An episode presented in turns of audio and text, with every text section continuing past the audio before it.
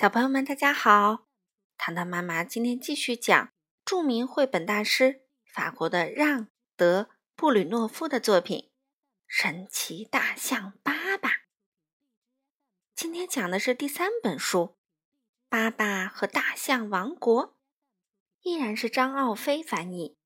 一起来听吧。巴巴最近高兴极了，他刚和犀牛族签订了和平协议。老婆婆也终于答应留在大象王国了。瞧，老婆婆正在给小象们讲故事呢。她养的那只小猴子泽菲尔也吊在大树上，津津有味地听着。一天，爸爸和科尔斯到湖边散步。爸爸说：“这儿的景色真美啊！我想在这里建造我们的新城。”小猴泽菲尔。跟在他俩身后，一路追着蝴蝶玩耍。泽菲尔追着蝴蝶跑啊跑，在路上遇到了好朋友亚瑟，他正在捉蜗牛玩呢。突然，他俩看到数不清的单峰驼排着队走过，领头的骆驼看到他俩，扭头问道：“请问国王爸爸在哪里？”亚瑟和泽菲尔一听。赶紧带着骆驼队找到了国王巴巴。原来，骆驼背上这些重重的包裹都是爸爸度蜜月时从人类那里买来的东西。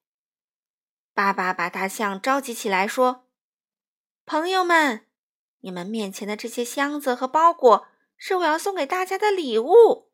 等我们的城市建好后，我会立刻分发给大家。”大象们马上建造新城。国王爸爸给大家分配了工作，还在地上立起了指示牌，标明街道走向和房屋的位置。老婆婆打开留声机，放音乐给大家听。大象们干得起劲儿极了。很快，一座美丽的大象之城便出现在湖岸上。为了表示对王后的尊敬，这座新城就命名为赛斯城。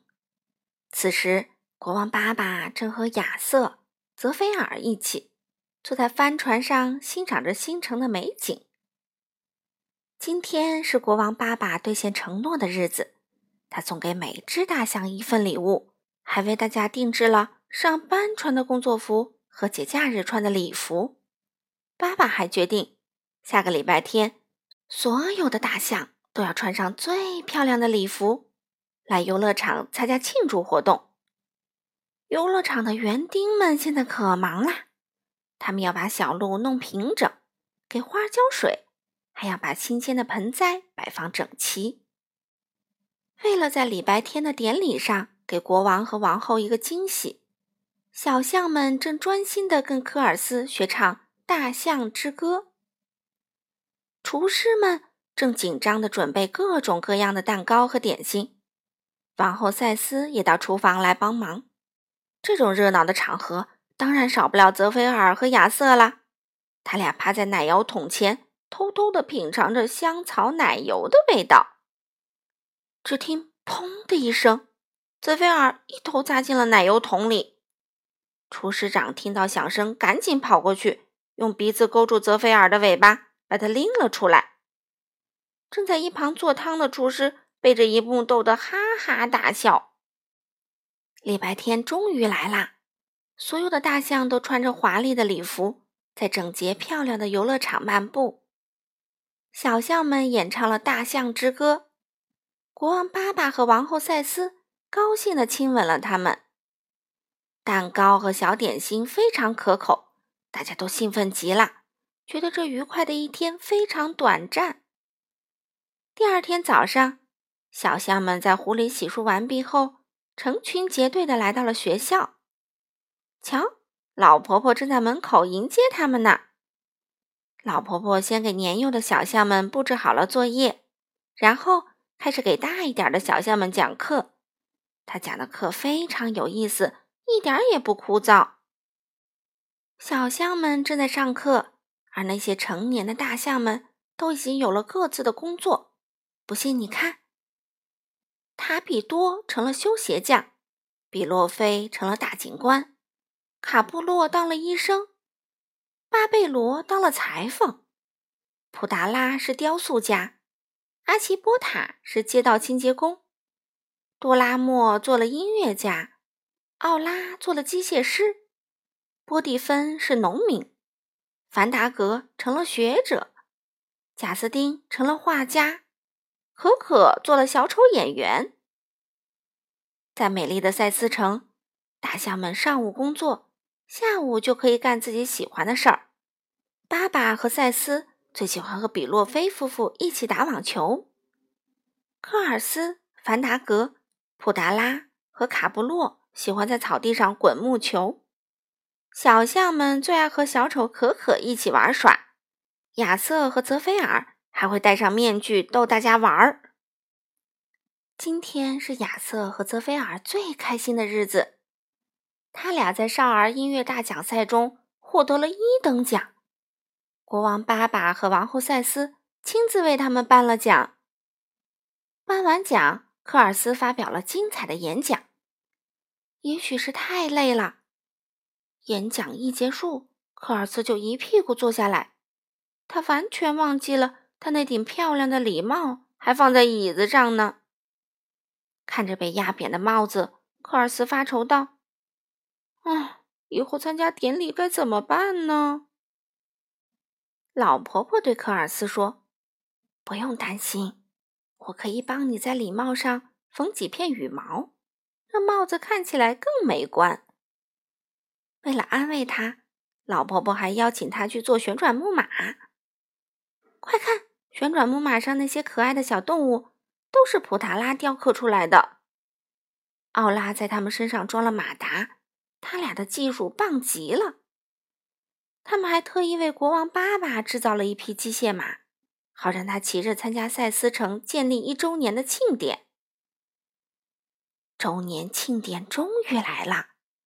这天阳光普照，晴空万里。国王爸爸骑着机械马，检阅了各行各业的游行队伍。没有参加游行的大象都围在一旁鼓掌喝彩。盛大的庆祝活动持续了整整一天才结束。庆典结束后，在回家的路上，泽菲尔发现一根奇怪的棍子，他想把棍子捡起来。天哪，是条蛇！蛇直起身子，朝泽菲尔吐着信子。老婆婆怕泽菲尔被蛇咬到，赶紧抱起了他，结果自己被蛇咬了一口。这下亚瑟生气了，他愤怒的拿起小号向蛇砸去，蛇很快就断了气。